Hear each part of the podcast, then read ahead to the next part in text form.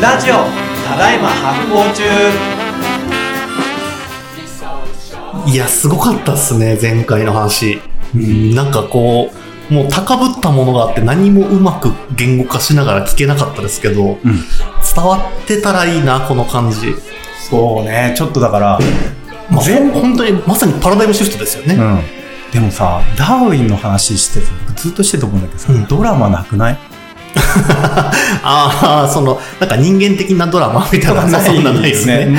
ダーウィンマイペースだからさ、はいはいはいはいはい。でなんかすごい今んとこすごい批判とかものすごい議論とかも特に巻き起こってないじゃん、うん。ダーウィンの中だけでの発見なのか。そうなんかでもね、きっと、あれ、これマジですごいことを、こ、こ、進化って今まで思ってたものではなくって、ただの環境による適応と変化なんだ、みたいな、その、すそこに人間が前に進んでいかなきゃいけないんだなんてことってありえないんだって気づいた瞬間のこの、なんかダーウィンの考えてた世界、ガラスみたいな世界が崩壊するみたいな絵を思い浮かべてるんですけど、うんそこにはドラマありそうだけど、ディドラみたいな話はないですね。ないの。ないのよ。そこまたなんかね、いいんだよね、結構僕は好き。うんで、、うんえーじゃあ、ではいよいよはいはいはい1959年にうん発表される、えー種の起源。はい。えーこれが、ダーウィンの主張であり、うん。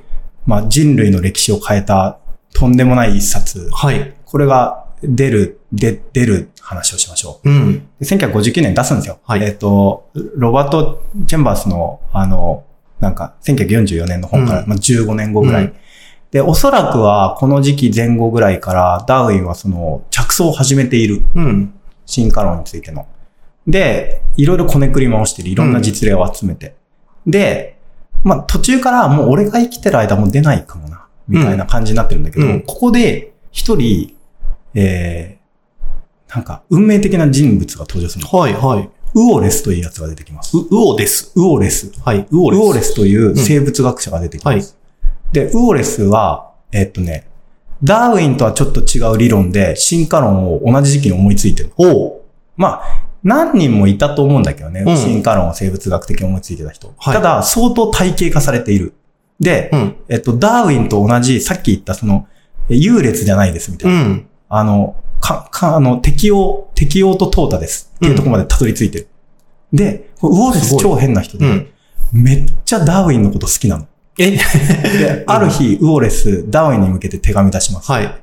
で、背景ダーウィン様みたいな感じで、うん。あなたのファンです、みたいな。はい、はい、はい。実は私、あの、本当にあなたに憧れておりまして、はい、はい。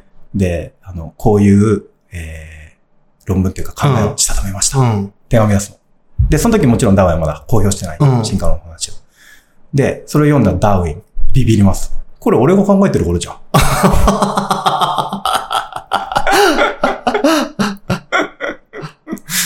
で、ウオレスの登場により、うん。じゃあちょっと俺もね、あの、俺もちょっとそろそろこの考えを世に出さないとうん。いけないなみたいなので、うんうんで、ウェルスもまあ、半ば相談するような形で、はいはいはいほぼウォレスと同時期みたいな感じで、はいこの進化論を発表するんだよね。うん。なんか一人じゃないっていうのでもあるし、これは時代に求められてるかもしれないみたいなこと思ったのかな。うん。だし、あとはなんか、このままだと、進化論ってウォレスが考えたことになっちゃうっていうあ、それももちろんあったんだ。あったと思う。うんうん。ただ二人結構仲いい。うんうんうん。仲いいんだよね。だから、その敵対関係ではないっていうのがまあ面白いんだけど、まあ一方的になんかね、ウォレスが好きなのよ、ダーウィン。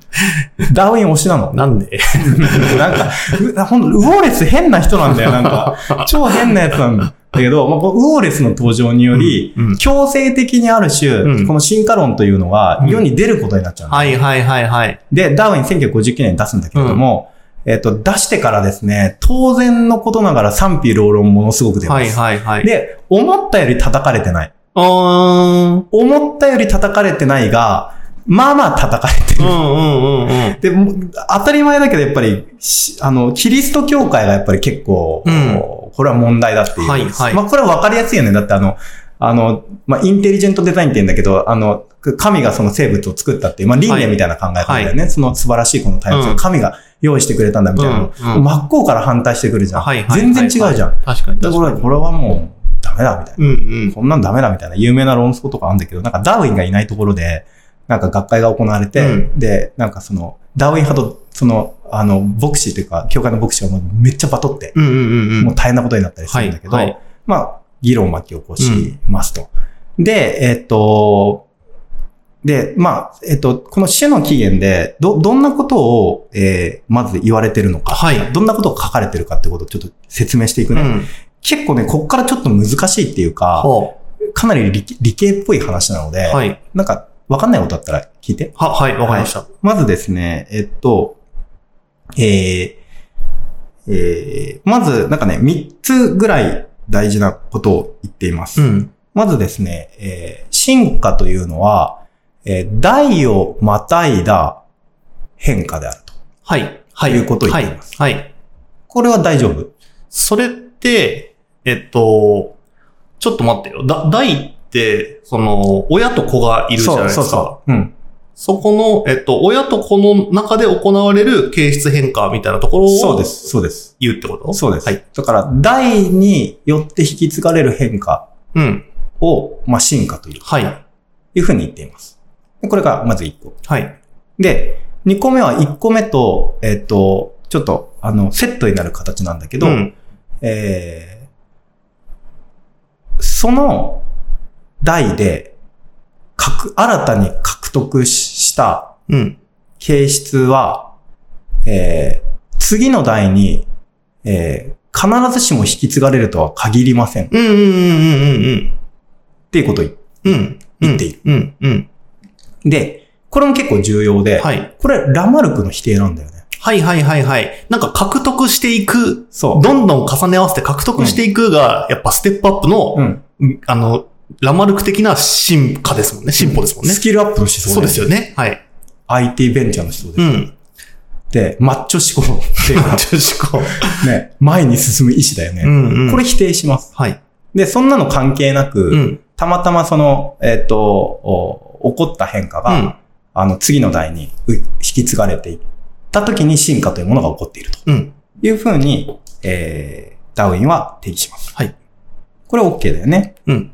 で、次にですね、えっと、進化を促すのは、うん。環境変化とそれに対する適応であるとうん。う。いうんことを言っています。うん。うん。なんかね、大きく分けてこの3つ。はいはいはいはい。他にもいろいろあるんだけど、ここれが、最後のところがつまり、なんて言うんですか？環境に適合せずに滅びたうん。ものがいた結果、生き延びたものをうん進化とみなすって意味なんじゃないですか、そうそうそうそう。はい。そうなんだよね。だから、えっと、まあ、これのね、バックボーンがどこに出てきてるかっていうのを前回もちょっと言ったんだけど、はいあの、ち地理学的なアプローチ、地質学的なアプローチから、はいまあ、出てきているって話は前回したのと、あとね、あのーダーウィンは、えー、ビーグル号から帰ってきた後にね、人口論を学んでる。人口論ってその人の人口がどう増えるかどう減るかみたいなうん。のの、まあ、統計学みたいなやつなんだけど、あれ学んでんのよ。うん。で、その時に、その時に多分ね、あの、トトータの考え方が出てきている。うん。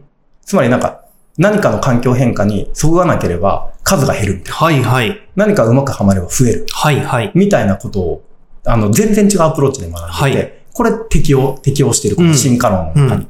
で、そこで、えっ、と、まあ、その、環境にたまたま何かのことで、その、ある生き物がいます。はい。ある生き物がいて、たまたま何か変化することがあって、うん全然違う形になるとか、全然違う色になる、うん全然違う機能を持つとうん。いうことがあって、で、その結果起こった変化が、環境の中で他の生き物よりもちょっとでも有利だったら、うん。生き延びる確率が高くはい。なるので。えっと、そいつらが優先的に増えて、うん。有利じゃなかった似たようなやつはうん。滅びていくよね。うん。うん。うん。うん。何代かかけて、不利になって。はい。っていうことが起こった結果、ある生き物が、まあ、優勢になって、うん。で、他のものが、えー生き残らなくなって、A が残って B が滅びました。うん。これ、淘汰ですよね。っうん。うん。て話でした。この適応と淘汰がずっとく、あの、淘汰がずっと繰り返されると、例えばガラパゴス諸島の諸島群の中でのうん生物層のバリエーションっていうのは説明つきますよね。っていう。話で。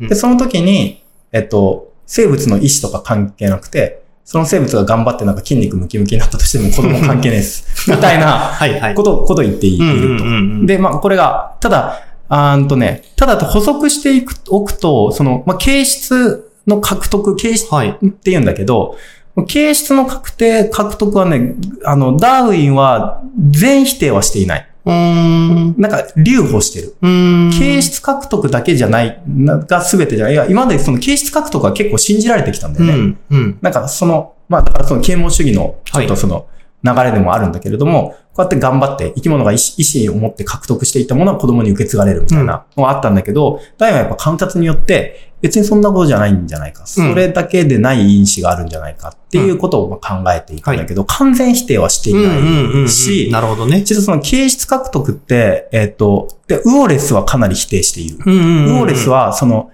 えっ、と、自然環境によるその淘汰とうん適応が全てだってはいはい。言っている。うんうんうん。なんだけど、えっ、と、ダーウィンは、うーん、それもあるけど、記述獲得もなくはないんじゃ、どうかなみたいな感じなんだけど、現代の生物学で言うと、ちょっと形質獲得に近い要素があって、うん。で、これね、エピジェネティクスって言うんですけど、はいあの、何かのきっかけによって、その、要は、えっと、与えられたその、まあ、個体の中で、うん。あるきっかけによって、あるスイッチが入って、えっと、い、なんか、えっと、A の人には発現しないスイッチが B の人には入るみたいな。うん。つまり、あの、遺伝子そのものにプログラミングされているものが、えっと、機能として働くやつと働かないやつがいるみたいな。うんはい。難しいな。エピジェネティクスって言うんだけど、はこういう学問が出てきたときに、うん。形質獲得みたいなことがある意味起こってるかもみたいな。うん。らすごいなんか、よく、なんか有名な話なんだけど、なんかその、えー、あの、小さい頃に、うんものすごい飢餓状態になると、えっと、その、脂肪を溜め込む、うんあの、エネルギーをこう溜め込うんむスイッチがオンになって太りやすくなるとかね。ほうほうほうほう。これってある意味形質獲得に近くないみたいな。つまり、なんか代をまたいでっていうよりは、その、その、えっと、その子のか、その子供の環境の中で、はい。何かでスイッチが入ったことはいによって、。はい。えっと、新しいその形質が、うん本当だったら獲得してないもののはずが発現しちゃったみたいなうん。うん。ことがあるので、形質獲得に、なんか、ちょっと共通してるとこあるかもみたいな話で、完全になんか、そういうものがないというには言い切れないみたいな風なところにもなってるんだけど、うん基本的には結構、まあちょっとサブのトピックスとして、はいやっぱりダーウィンは、その、とはいえやっぱり自然選択うん。淘汰と適応だよねって言ってる。はいはいはいはい。で、このことによって、まあ、ダーウィンなんか、ど、どれをね、ど、どのようにしてそれを説明してるかというと、ダダーウィンの理論によるとね、あの、えっとね、まあ、ダーウィンはね、あの、そうやってガラパゴス諸島でいろんな、ガラパゴス諸島ってあのビーグル号の冒険でうんいろんな生き物を観察してんだけど、プラス帰ってきてからイギリスに、うん。めちゃくちゃいろんな生き物の栽培と飼育をしてるのね。うん。で、その中で、えっと、その飼育をしながらいろいろその、代をまたいでいろいろな何か変わっていくとかはい。何が受け継がれていくみたいなことをこう観察してって、そこの中からこの、えっ、と、自然選択の話を出していて。で、具体的に言うと、なんか、言えばと、鳩。うん。鳩のバリエーションで説明してる。へえ。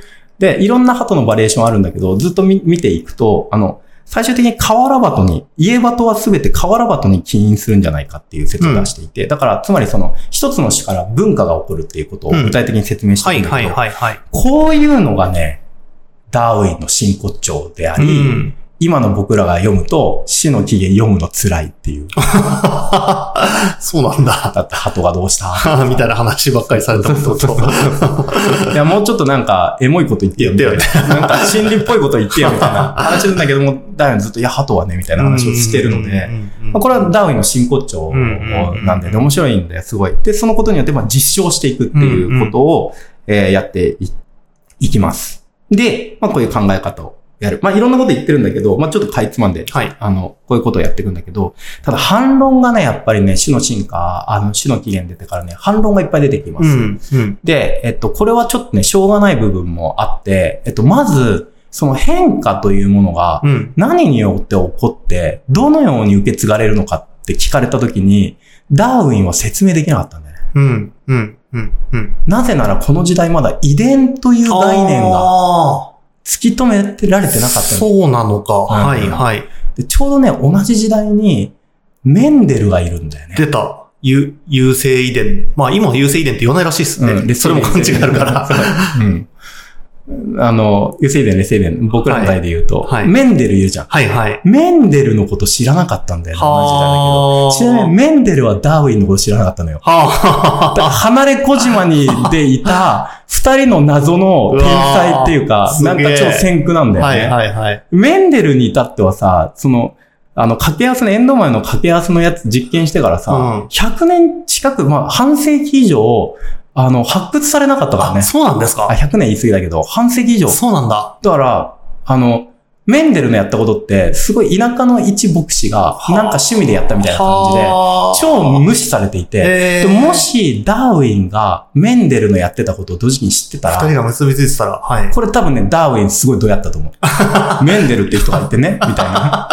ここにほら遺伝子っていうの書いてあるでしょ？みたいな。ちょっとどうやったと思うんだけど、残念ながら、なんか 結構、結構ボコられてた、ここの部分で。いや、じゃあ何によって、その変化が引き落とされるんだみたいな。いや、かだから実際変わってるんだよっていう。変わってるんだけど、はいそれの原因が何かって言われると言えないからね困るね、みたはいいなはいはい。話とか出てきたし、うんあとその古生物学アプローチの人から結構その、えっ、と、ツッコミを来てた。うん。なぜかというと、あの、えっ、と、まあ、ハトとかの場合はそうやって自分でもう、あの、飼育とかをしながら、かなり細かくやったんだけど、その A の種と B の種の間になる、うん。間になる、えその進、A の、なんか A と B の進化の間みたいなのがなくて、んすごい離れちゃっている。うん。生物の間ないじゃん。うん。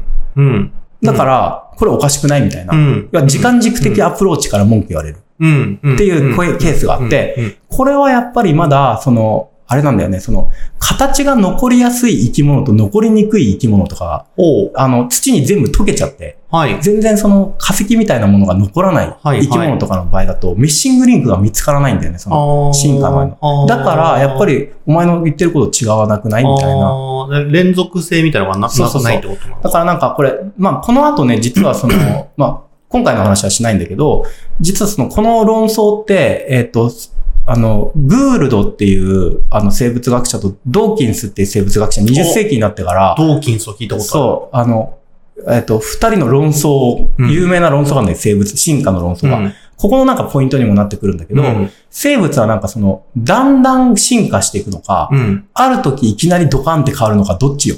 おみたいな論争が起こるんだけど、これダーウィンはどっちかというとだんだん変わるっていう本うん。なのね。うんその、あの、ある、ぶパーツみたいなのが変わって、ちょっと変わって。はい。グランドデザインがドンって変わるっていうのはなくて、はいある部分が変わって、それがずっと台を重ねて積み上がるごとにうん違うものになっていくっていう。うん。なんか斬新的進化っていうのを、はいどどっちかというと斬新的進化ダダダーウィンは唱えてるんだけど、えっと、その、まあ、グールドっていう人はうん、なんか、古生物学者っていうか、考古学いろいろやってるから、うん。それでいろいろ研究して、いや、一気にドーンとグランドデザイン変わるときあるみたいなことを、やっぱりなんか出して、うんうん。結構なんか生き物は一気に変わるみたいなうん。ことも言ってくる人いるんだけれども、まあ、あの、ダーウィンの時はこの、この、ちょっとずつ変わっていく、うん。連続して変わっていくっていうことをやっぱ言いたくて、でも、だとしたら A と B の間ないやついるよね。いこんなに違うわけないじゃんって。うんうんだから、その連続してるとかっておかしくない？とかって、うんツッコミに対して答えることができない。はいはいはい。完璧に。はいはいはい。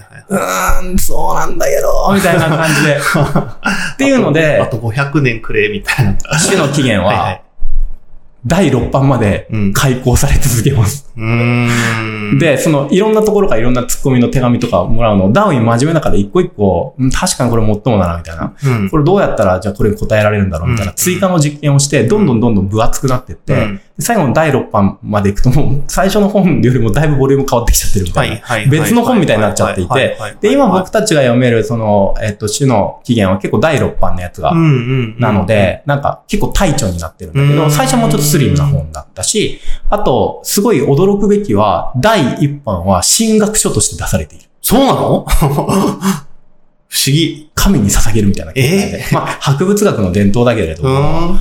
あの、まあ、それをちょっと引きずって、まあ、ある種か、神のね、その、い、い、なんか、み民意識というか、この神の意志を、こう、このような説明で、えー、表しますと。うん。いうような進学書の形態を一部取ってですね、うん発表されてるんだけど、種の起源。第6版になったら、もうその気配なし。うん。うん。ずーっとやっぱり考え続けていく上で、やっぱ神じゃないんじゃない？ねでも100%答え出してる。はいはい。でも基本のその論旨、あの、趣旨は初版の時から変わってないわ変わってない。けですよね。変わってないんだけど、一応だから態度が曖昧なところがあるんだああよね。そういうこともあるかもしれないみたいな。こうだって絶対断言はできてないところが多いし、やっぱりその進学書という体裁もやっぱり捨てきれてないんだけど、うん第6版になってもその形態はほぼなくなっていて、はいはいはいはい。で、明らかにダーウィンはかなりその死の起源を出して晩年の頃には無神論者やっぱり、はいはいはいはいはいはい。教会とは仲いいんだけど、えー、無神論者にはなっていて、うん。まあその辺もなんかイギリス人っぽいよね。うん。俺神信じてないけどはいはい。信じ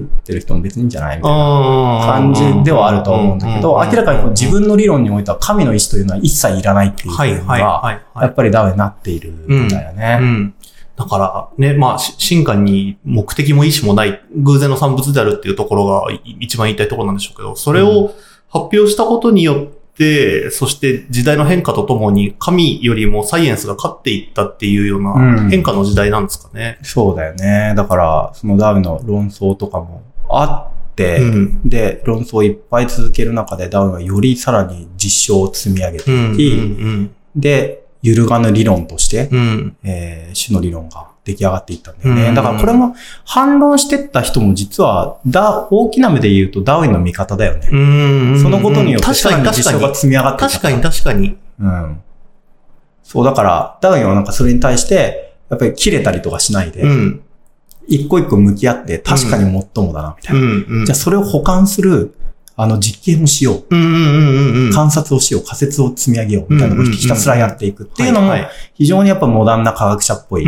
だから、ある種の論争というか、なんか、それ違うんじゃないのっていう、ツッコミによって、うんえーだんだん磨かれていくとはい。いうのが、えーやっぱダーウィンの死の起源の面白いところ。そういうアップデートされ続けて、はい。あの、できていくっていうのがあるし、その結果、一般書として見るとマジつまんねえっていう。普通の人からするとさまつなことばっか書かれてるから、それチェンバースとかの本の方が面白いわみたいな感じになるんだけれども、でもダーウィンは別にそういうことは気にしてなかった。はいなぜならジェントルマンだから。そんな一般、一般の人のがどう受け取るかとか1ミリも考えてない。本売れなくてもいいんだもん、別に。そっかそっか。別に商売のために作ったんじゃないから。っていうね、マイペースな、なるほどねこのダーウィンのマイペースさとこの粘着性っていうのが、はい、はい。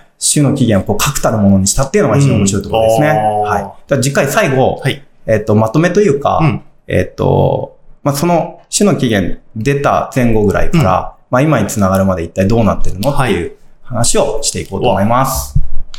この番組は制作発行デパートメント協賛バリューブックスで下北沢ただいま発行中スタジオからお届けしておりますポッドキャストは Spotify、映像は発行デパートメントの YouTube チャンネルで視聴できます。チャンネル登録を